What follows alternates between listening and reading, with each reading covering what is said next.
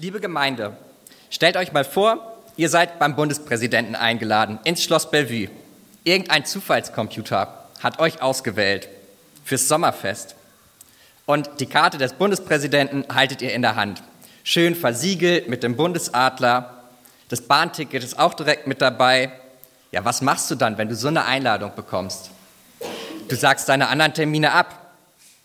Die Grillparty, das Länderspiel, das lässt du sausen. Den Zahnarzttermin, den verschiebst du. Und ähm, alle anderen Projekte, die würdest du auch verschieben. Das ähm, würdest du dir nicht entgehen lassen beim höchsten Staatsmann, den wir im Land haben. Frank-Walter Steinmeier, der mit seiner Top-Einladung, da würdest du hingehen. Das wäre zumindest normal. Davon wird man erstmal ausgehen, dass du so reagieren würdest. Extrem unnormal wäre es hingegen, wenn du absagen würdest, wenn du diese Einladung nicht annimmst. Aber genau dieses extrem Unnormale passiert im Grunde im heutigen Predigtext, den wir für heute haben. Und zwar ist es ein Gleichnis, das wir heute als Predigtext haben, das auch der vorgeschlagene Predigtext ist. Und der steht im Lukasevangelium in Kapitel 14, die Verse 16 bis 24. Und ich lese das nach der Basisbibel. Ein Mann veranstaltete ein großes Fest und lud viele Gäste ein. Als das Fest beginnen sollte, schickte er einen Diener los und ließ den Gästen sagen, Kommt, jetzt ist alles bereit. Aber einer nach dem anderen entschuldigte sich. Der erste sagte zu ihm, ich habe einen Acker gekauft, jetzt muss ich unbedingt gehen und ihn begutachten. Bitte entschuldige mich. Ein anderer sagte, ich habe fünf Ochsengespanne gekauft und bin gerade unterwegs, um sie genauer zu prüfen. Bitte entschuldige mich. Und wieder ein anderer sagte, ich habe gerade erst geheiratet und kann deshalb nicht kommen.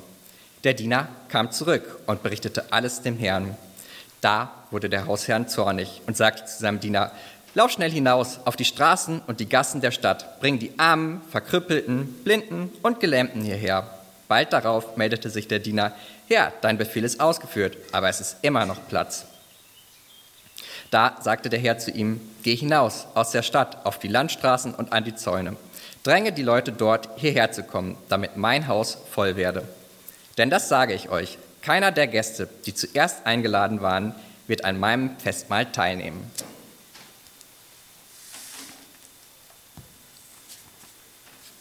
So viel zu der Gleichnisgeschichte. Um heute über dieses Gleichnis nachzudenken, möchte ich gerne mit euch so vorgehen, dass wir uns zuerst mal nur die Gleichnisgeschichte angucken und gucken, was steht eigentlich da als Geschichte. Und in einem zweiten Schritt gucken wir uns dann an, okay, was bedeutet dieses Gleichnis für die Leute damals, denen Jesus dieses Gleichnis erzählt hat, die Pharisäer, und was kann uns das Gleichnis heute dann vielleicht auch noch geben, die wir heute dieses Gleichnis lesen. Und wenn wir uns jetzt erstmal diese Gleichnisgeschichte angucken, würde ich so vorgehen, dass wir uns die einzelnen Personen mal angucken. Also zum einen gibt es da den Gastgeber, der viele Leute eingeladen hat. Dann gibt es Gäste, die zuerst eingeladen waren und dann absagen. Und dann gibt es noch die Gäste, die letztlich eingeladen werden und auch kommen. Und zuerst würde ich dementsprechend beginnen mit dem Gastgeber und schauen uns mal an, was über den so gesagt wird in der Geschichte. Erstmal können wir sagen, okay, da ist ein Gastgeber, der plant ein großes Fest und dazu lädt er viele Gäste ein. Das steht im Text. Und diese Gäste sind vermutlich auch Leute, die ja besser betucht sind, weil wir wissen über unseren Gastgeber, dass er einen Diener hat. Das heißt, er wird jetzt nicht so ganz arm in der Gesellschaft damals gewesen sein. Und dementsprechend werden seine Freunde auch nicht so ganz arm gewesen sein. Und wenn man zu so einem Fest in der damaligen Zeit eingeladen hat, wo Jesus das Gleichnis erzählt hat, da muss man im Grunde wissen, wie das so ein bisschen abgelaufen ist. Und damals war es so, dass im Grunde immer zweimal eingeladen wurde zu so einem Fest. Zweimal. Einmal wurde Bescheid gesagt, bevor man irgendwie angefangen hat vorzubereiten, wenn man den Plan hatte, ich will ein Fest machen und hat den Leuten schon mal Bescheid gesagt.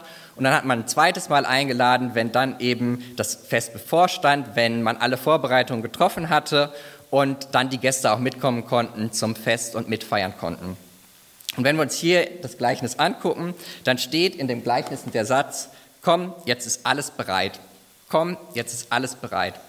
Das bedeutet im Grunde, dass eine erste Einladung schon ausgegangen sein muss, weil hier steht, es ist alles bereit. Das heißt, es ist die zweite Einladung zur damaligen Zeit. Und das wussten auch die Pharisäer, denen Jesus das Gleichnis damals erzählt hat. Sie kannten ja die kulturellen Gegebenheiten, die uns jetzt manchmal so ein bisschen fremd sind. Dass es da im Grunde schon so eine Art Save-the-Date-Karte, wird man heute vielleicht sagen, ähm, gegeben hat. Also im Grunde hat der Gastgeber seine Gäste schon vorher von diesem Termin wissen lassen. Die haben wahrscheinlich auch da schon gesagt, dass sie kommen werden, weil sonst hätte man ja gar nicht ein zweites Mal zu ihnen hingehen müssen. Und ähm, ja, dann melden sie sich eben trotzdem ab. Und das, obwohl der Gastgeber vermutlich ganz bestimmte Gäste, seine besten Freunde ausgewählt hat.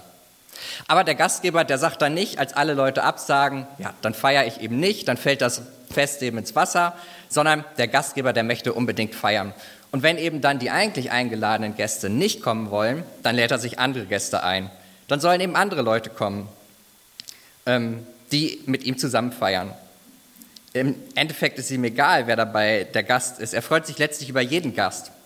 Und er freut sich dann eben auch, wenn diese Gäste die Einladung annehmen. Kommen wir dann zu den zuerst eingeladenen Gästen. Die erst eingeladenen Gäste wussten schon, wie beschrieben wurde, dass es dieses Fest geben wird, weil sie hatten schon eine Einladung vorher mal bekommen. Und dann führt der Erste als Grund an, ich habe einen Acker gekauft. Jetzt muss ich unbedingt gehen und ihn begutachten. Bitte entschuldige mich. Er gibt also an, eine Investition getätigt zu werden, getätigt zu haben. Und das war im Grunde damals nicht anders, als wenn heute jemand eine Investition tätigt. Wenn jemand von euch sich ein neues Auto kauft oder einen neuen Acker, äh, ein neues Grundstück, irgendeine andere Investition tätigt, ähm, würdet ihr nicht vorher mal gucken, was ist das überhaupt für ein Auto? Was ist das für eine Investition? Würdet ihr wirklich sowas, so eine große Investition einfach so kaufen? Wahrscheinlich nicht. Wahrscheinlich würdet ihr auch erstmal hingehen und euch das angucken. Und selbst wenn ihr es euch nicht vorher angucken würdet und das Ding dann schon gekauft habt und nicht zurückgeben könnt, dann wäre es auch egal, wenn dann gerade ein wichtiges Fest ist, ja, dann guckt es euch dann halt zwei Tage später an. Und genauso kann man das im Grunde damals auch zu der damaligen Zeit sehen. Ähm, damals Israel war ein sehr trockenes Land, da gab es wenig Wasserquellen und um auf so einem Feld überhaupt irgendwas anbauen zu können, war es wichtig zu gucken, okay, wo ist da überhaupt eine Wasserquelle? Wächst da überhaupt was oder ist das Feld irgendwo wertlos? Dementsprechend ähm, ja, war das eine offensichtliche Ausrede irgendwo, dass er gesagt hat, ich muss mir jetzt meinen Acker angucken. Und das werden auch die Pharisäer zur damaligen Zeit gewusst haben, dass es eine offensichtliche Ausrede ist. Die zweite Person, die eingeladen wird, die nennt als Begründung, ich habe fünf Ochsengespanne gekauft und bin gerade unterwegs, um sie genauer zu prüfen. Bitte entschuldige mich. Und ja, hierzu sollte man wissen, Ochsengespanne, fünf Ochsengespanne, ein Ochsengespann besteht jeweils aus zwei Ochsen. Ein Ochsen, der wird links in das Geschirr eingehängt und ein Ochse, der wird rechts in das Geschirr eingehängt. Also sind es insgesamt zehn Ochsen, die hier der Gast äh, gekauft hat. Und bei diesen Ochsen war es im Grunde wichtig, dass die ungefähr gleich groß sind und ungefähr gleich kräftig sind, damit die auch zusammen was ziehen konnten. Das macht hat keinen Sinn gehabt, wenn die irgendwie unterschiedlich groß waren, wenn einer krank war und einer gesund oder beide krank, wäre vielleicht auch nicht so passend. Und ähm, dementsprechend kann man auch da sagen, okay, wahrscheinlich wird er sich das vorher angeguckt haben. Ähm, ich erinnere mich persönlich daran, dass, wenn es ums Kaufen von Tieren geht, dass ich mal auf einer Kuhauktion mit war. Mein Opa, der ist Landwirt und ähm, der hatte einen Milchviehbetrieb und ab und zu hat er auch mal ein paar Kühe verkauft von seinen Kühen. Und da gab es bei uns in der Nachbarstadt in der Nähe regelmäßig so eine Kuhauktion. Und in der Mitte war so eine Manege aufgebaut, wo dann die Kühe reingeführt wurden und außen drum zu waren Zuschauerränge, wo die Bieter sitzen konnten und sich die Tiere angucken konnten. Ähm, ich weiß noch genau, wie mir damals eingetrichtert wurde, dass ich, wenn ich da sitze und mit darf, ich war vielleicht so vier oder fünf Jahre, also noch ganz klein, auf gar keinen Fall die Hand heben darf und mal meinem Opa zuwinken darf, weil sonst ähm, hätten meine Eltern eine Kuh im Vorgarten gehabt. Ähm, ja, und da war es dann eben so, als mein Opa dran war, hatte die Kuh so ein, so ein Geschirr, so eine Art Halfter an und einen Strick und mein Opa hatte dann die Kuh am Strick und der ist in dieser Manege in der Mitte immer im Kreis gelaufen, währenddessen dann die Leute sich die Kuh angucken konnten, gucken konnten, was sie sich da überhaupt kaufen würden und die Gebote abgeben konnten, bis der Zuschlag erteilt wurde. Und dementsprechend ähm, ist es auch heute noch so, dass man sich so ein Tier vorher angucken würde. Und auch damals kann man im Grunde sagen, okay, wenn man ein Tier kauft, wenn man wissen will, ist das gesund, ist das stark, passen die Gespanne zusammen, wird man sich das vorher angucken. Und selbst wenn man sich das utopischerweise nicht vorher angucken würde, ja, dann könnte man die ähm, Ochsen sich auch noch zwei Tage später angucken und erstmal diese wichtige Einladung annehmen, wenn man sie dann als wichtig erachtet. Dementsprechend kann man auch hier sagen, eigentlich, ja, das ist eine offensichtliche Ausrede, die dieser Gast ähm, da vorbringt. Aber wir haben noch eine dritte Person, die bringt als Grund vor, ich habe gerade erst geheiratet und kann deshalb nicht kommen. Ist das aus eurer Sicht ein guter Grund, nicht zu dem Fest zu kommen? Auch da ist es eigentlich wieder so, dass man die ähm, Gegebenheiten von damals kennen sollte. Und damals war es so, dass Leute, die geheiratet haben im ersten Ehejahr nach der Eheschließung, ähm, die Männer brauchten keinen Militärdienst leisten. Normalerweise mussten alle Männer im Volk Militärdienst leisten, um auch das Land zu verteidigen im Zweifel. Und im ersten Jahr, das steht schon im Gesetz von Mose, waren die Männer davon freigestellt. Sie brauchten nicht diesen Militärdienst leisten, weil sich eben das neue Ehepaar ganz viel Zeit füreinander nehmen sollte. Zum Beispiel, um zu einem Fest zu gehen. Und jetzt sagt eben dieser Mann, nee, ich habe keine Zeit, zu einem Fest zu gehen, wo ich ja mit meiner Frau zusammen hingehen könnte, um, äh, weil ich jetzt gerade irgendwo befreit bin. Also es ist total irrsinnig irgendwo, was er da als Begründung vorbringt. Also können wir im Grunde auch hier sagen, dass es eine vollkommen offensichtliche Ausrede ist. Das wissen wir jetzt und ähm, ja, die Pharisäer kannten die damaligen Gegebenheiten, die nicht direkt im Gleichnis standen, weil die wussten das ja und denen wird das auch ganz klar gewesen sein. Im Grunde können wir also sagen, alle Leute, die absagen, haben ganz offensichtliche Ausreden, nicht an dem Fest teilzunehmen. Habt ihr auch manchmal Ausreden, um bei irgendeinem Fest nicht teilnehmen zu müssen, um irgendwo nicht hin zu müssen? Wenn ich ehrlich bin, geht mir das auch manchmal so, ähm, gerade bei Familienfeiern. Ähm, meine Großeltern feiern im September Diamantene Hochzeit. Für die ist es ein großes Fest. Ähm, sie haben früh genug eingeladen, allen Bescheid gesagt, ihr müsst euch den Termin frei halten. Ähm, sie haben einen Saal in einer Gaststätte reserviert und wollen das Ganze richtig groß feiern. Und ich bin auch eingeladen, wie alle Enkel. Und ja, wenn ich ehrlich bin, das Fest, der Altersdurchschnitt, selbst ich in meinem Alter werde noch deutlich nach unten ziehen. Ähm, die Leute haben andere Gesprächsthemen, da geht es um, wer hat ein neues Hüftgelenk gekriegt, wie ist das mit der Kniescheibe. Und ja, wenn ich ganz ehrlich bin, dann würde ich auch am liebsten irgendwie absagen mit so einer Ausrede, ja, ich habe irgendwo Bauchschmerzen im großen Zeh. Ähm, ja, wie ist das jetzt bei den eingeladenen Gästen gewesen? Ist das vielleicht auch ja, akzeptabel, normal, dass die einfach keine Lust auf dieses Fest hatten? Um das zu beantworten, ähm, da kommen wir später nochmal drauf zurück und wir gucken uns erstmal nochmal an die danach eingeladenen Gäste. Die danach eingeladenen Gäste, die unterteilen sich in zwei Gruppen. Zunächst die ersten, das sind die Armen, Verkrüppelten, Blinden und Gelähmten, die eingeladen sind. Und als dann immer noch Platz ist, werden eben auch noch die Leute eingeladen, die außerhalb der Städte wohnen, auf den Straßen oder an den Zäunen. Und da sagt jetzt eben der Gastgeber nicht zu seinem Diener, lad Karl ein, lad Erna ein, lad Friedrich ein. Nein, er sagt einfach, lad alle Leute ein, die du da so auf der Straße finden kannst. Nicht irgendwie bestimmte Leute oder sowas, es sollen alle kommen. Und ich frage mich so ein bisschen, diese Leute, die dann eingeladen werden, waren die überrascht, eingeladen worden zu sein? Haben sie sich über die Einladung gefreut? Oder waren sie vielleicht verwundert? Sind sie von der Verwechslung ausgegangen? Sind alle, die dann eingeladen wurden, auch zu dem Fest gekommen? Auf jeden Fall wissen wir, dass das Haus nachher voll geworden ist, weil der Diener wurde nicht noch ein drittes Mal losgeschickt. So viel zu der Gleichnisgeschichte. Aber was sagt uns jetzt diese Gleichnisgeschichte ähm, was sagt sie damals den Pharisäern, mit denen Jesus am Tisch gesessen hat, die zusammen gegessen haben? Und ähm, was wollte Jesus den Pharisäern damals mit der Gleichnisgeschichte sagen? Und was können wir heute noch davon lernen? Schließlich steht das Gleichnis im Lukasevangelium in der Bibel und ähm, damit hat es sicherlich auch eine Bedeutung für uns, wenn es für uns aufgeschrieben ist. Schließlich hat Jesus nicht Gleichnisse irgendwie erzählt, um schöne Geschichten zu erzählen, sondern dahinter stand immer irgendwo auch eine Botschaft. Aber dabei ist es wichtig zu wissen, dass Jesus dieses Gleichnis nicht komplett auslegt in der Bibel, sondern wir müssen uns so ein bisschen die Bedeutung erschließen, haben dafür aber ein paar Hinweise aus dem Text. Und ähm, der erste Hinweis, den wir im Text haben, das ist der Kontext, in dem das Gleichnis steht. Und der Kontext ist, dass Jesus eben mit Pharisäern, also sehr hohen Leuten im Volk Israel, zusammen am Tisch sitzt, sie zusammen essen, sie auch schon längere Gespräche vorher haben. Und dann einer sagt in Vers 15, ähm, genau. Ähm, glückselig ist, wer im Reich Gottes am Mahl teilnehmen darf. Und als Antwort auf diesen Vers antwortet Jesus mit dem Gleichnis. darauf ähm, antwortet Jesus auf diese Aussage. Dementsprechend geht es bei dem Gleichnis um das Reich Gottes. Und dieses Reich, Gottes meint den Herrschaftsbereich, in dem sich Gottes Wille durchsetzt. Mit Jesus Sendung in die Welt soll dieses Reich Gottes den Menschen nahe kommen. Jesus ist also der Türöffner zum Reich Gottes. Das wird auch am Ende des Gleichnisses nochmal deutlich in Vers 24. Da steht, denn ich sage euch, keiner der Gäste, die zuerst eingeladen waren, wird an meinem Festessen teilnehmen.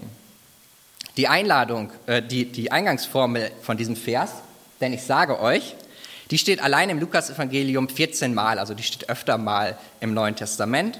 Und jedes Mal, wenn diese Eingangsformel kommt bei einem Gleichnis, dann beginnt hinter dieser Eingangsformel die Auslegung des Gleichnisses. Und dann steht eben nach dieser Eingangsformel, ähm, keiner der Gäste, die zuerst eingeladen waren, wird an meinem Festessen teilnehmen. Und dieses ähm, keiner, der zuerst eingeladen war, an meinem Fest äh, war, das ist der erste Teil. Das ist das, wo Jesus sich noch auf das Gleichnis bezieht. Das sind die Gäste, die in dem Gleichnis angesprochen werden. Dann kommt aber, wird an meinem Festessen teilnehmen. Und da steht mein Festessen, mein, mein Festessen. Und dieser Begriff mein ist ganz bewusst gewählt, weil da ist dann die Brücke. Da spricht Jesus nicht mehr im Gleichnistext, sondern da spricht Jesus über sich selbst. Ähm, das bedeutet dann eben, okay, jeder, der Jesus annimmt als Türöffner zum Reich Gottes, der wird dabei sein bei diesem Fest, der wird teilhaben am Reich Gottes. Wer die Einladung aber ausschlägt, der wird nicht dabei sein. Die Pharisäer, denen Jesus das Gleichnis damals erzählt hat, die stemmen sich dagegen, Jesus als Gottes Sohn anzunehmen, den Gott, der Vater, in die Welt geschickt hat. Obwohl sie eigentlich die Prophezeiung kennen, die im Alten Testament stehen, zum Beispiel bei Jesaja, dass irgendwann ein Erretter auf die Welt geschickt wird, ähm, glauben sie nicht daran, dass Jesus der Erretter ist. Im Gleichnis können wir also sagen, der Gastgeber ist erstmal der Vater, der seinen Sohn in die Welt geschickt hat, auf die Erde. Er lädt durch die Sendung seines eigenen Sohns dazu ein, am Mahl im Reich Gottes teilzunehmen. Diese Einladung galt zunächst speziell dem israelischen Volk. Dies wird in dem Gleichnis deutlich, da zunächst nur bestimmte Personen eingeladen werden. Der Gastgeber möchte, Gott möchte jedoch unbedingt feiern. Wenn eben dann diese Leute nicht ein, die Einladung annehmen und nicht zu ihm kommen, also Jesus nicht anerkennen, dann möchte, Jesus, äh, möchte Gott sein Reich auch anderen Menschen öffnen. Gott möchte sein Reich voll bekommen. Er lädt ein. Die Frage ist jedoch, wer nimmt diese Einladung an? Und dieser einladende Gott ist ein lieber Gott. In dem Moment, als Jesus den Pharisäern das Gleichnis erzählt, hat er sie noch längst nicht abgeschrieben. Er möchte immer noch, dass er sie für sich gewinnt. Er möchte ihnen eine Chance geben mit dieser Ermahnung. Er lässt die Pharisäer also nicht einfach machen, er ermahnt sie, damit sie vielleicht doch noch erkennen, dass Jesus Gottes Sohn ist.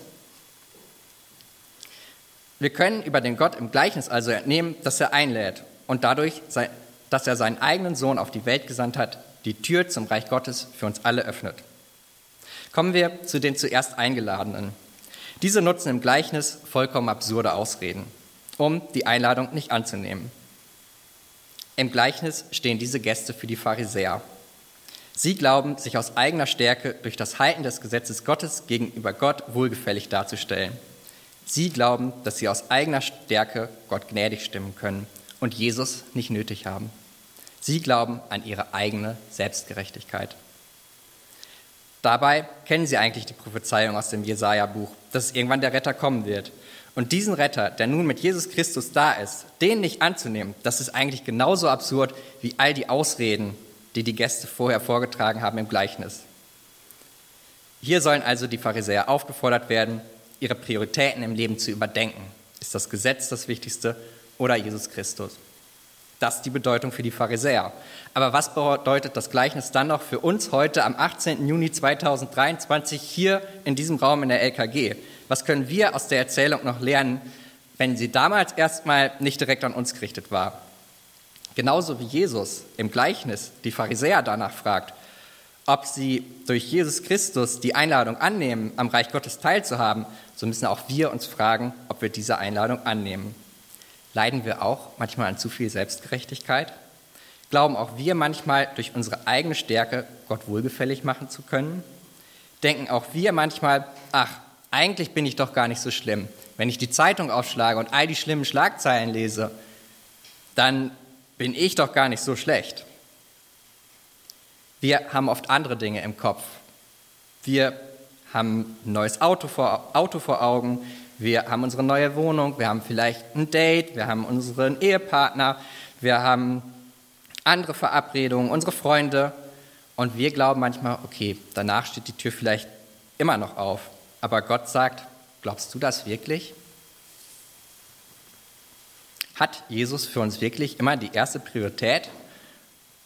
Gehen wir wirklich immer auf Jesus ein? Sind wir besser als die Pharisäer und räumen Jesus die erste Priorität ein? Die Obersten, der Pharisäer, mit denen Jesus am Tisch saß, die waren sich eigentlich relativ sicher, am Reich Gottes dabei zu sein. Sie kannten sich gut mit dem Glauben aus, sie kannten alle Gesetze und sie kannten auch die Prophezeiung, dass Gott irgendwann als Messias auf die Welt kommen würde. Von daher ist das Gleichnis auch eine Warnung an uns, dass wir uns auch immer wieder fragen müssen, warum glauben wir eigentlich am Reich Gottes teilzuhaben? Gerade für uns religiösen Menschen, die sich vielleicht sehr, sehr gut mit der Bibel auskennen, ist es immer wieder die Frage, okay, welche Prioritäten setze ich eigentlich? Denn Theorie und Bibelwissen alleine reichen nicht. Dabei geht es ausdrücklich um die richtigen Prioritäten. Es ist überhaupt nichts falsch daran, sich einen Acker zu kaufen. Es ist nichts falsch daran, sich ein Ochsengespann zu kaufen. Es ist auch nichts falsch daran, zu heiraten. Falsch ist allerdings, wenn man die falschen Prioritäten setzt. Wenn man Gott, den Schöpfer, nicht auf die erste Priorität setzt. Kommen wir zu den danach Eingeladenen. Hier werden zuerst die Armen, Verkrüppelten, Blinden und Gelähmten eingeladen und danach auch noch die außerhalb der Stadt. Damit sind also wiederum die Leute gemeint, die eigentlich nicht zum Volk Israel gehören. Sie werden eingeladen und dabei gibt der Gastgeber keine Einschränkungen, dass nur bestimmte Leute eingeladen sind. Kürzlich war ich beruflich, ähm, ich bin wissenschaftlicher Mitarbeiter an einer Universität auf einer Konferenz in Helsinki. Ähm, das war eine große Konferenz und da gab es auch ein großes Fest, ein Gala-Dinner, ein Conference-Dinner ähm, mit hervorragendem Essen. Danach gab es noch eine große Partyband, es wurde getanzt und alles. Und an diesem Fest haben insgesamt 1300 Leute teilgenommen, die waren eingeladen. Und am Eingang stand, ich hätte fast gesagt, ein Türsteher, es war ein bisschen eher so ein Portier vielleicht. Und dem musste ich meinen Sa Namen sagen, als ich gekommen bin. Und der hat dann auf der Gästeliste nachgeschaut, ob mein Name auch auf der Gästeliste ist. Und als er den dann gefunden hatte, dann durfte ich rein. Und wenn jemand anderes gekommen wäre, dessen Name nicht auf der Gästeliste stand, dann wäre diese Person auch nicht reingekommen auf das Fest. Und das ist bei Gott anders. Gott hat nicht eine Liste mit bestimmten Namen. Genauso wie eben der Diener alle Leute einladen sollte, sind bei Gott auch alle Leute auf der Gästeliste. Alle sind eingeladen, Jesus als den Erlöser anzunehmen und die Tür zum Reich Gottes zu nutzen. Jeder, der Ja sagt, der wird hereingelassen. Dies sprechen wir auch regelmäßig im apostolischen Glaubensbekenntnis, wenn wir sagen, denn ein jeder, der an ihn glaubt, soll ewiges Leben haben. Auf der Einladungsliste von Gott stehen damit Leute, die damit eigentlich überhaupt nicht gerechnet haben. Das sind nicht nur die Oberfrommen, die wöchentlich zur Kirche gehen, das sind arme Leute, das sind Leute, die am Rande der Gesellschaft stehen. Das sind auch ganz normale Leute, alle im Grunde. Einige Leute wissen vielleicht noch nicht mal was von der Einladung, aber Gott möchte, dass sein Reich voll wird. Er möchte uns alle einladen. Das ist ein Grund zur Freude. Er möchte, dass wir seine Einladung, die allen gilt, annehmen. Auf Gottes Gästeliste stehen alle Namen. Und bei seinem Fest handelt es sich nicht um irgendeine diamantene Hochzeit von den Großeltern, sondern um was Wunderbares. Auch wenn Gottes Gästeliste, auf Gottes Gästeliste alle Namen stehen, so nehmen doch aber leider nicht alle an seinem Fest teil. Es kommen auch Leute nicht in das Reich Gottes. Dies wird im Vers 24 deutlich. Keiner der Gäste, die zuerst eingeladen waren, wird an seinem Festessen teilnehmen.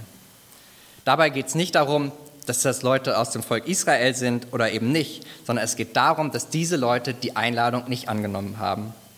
Wir können also feststellen, wir müssen die Einladung auch annehmen, sonst sind wir bei diesem Fest nicht dabei. Und das ist wichtig, dass wir das auch allen Leuten sagen.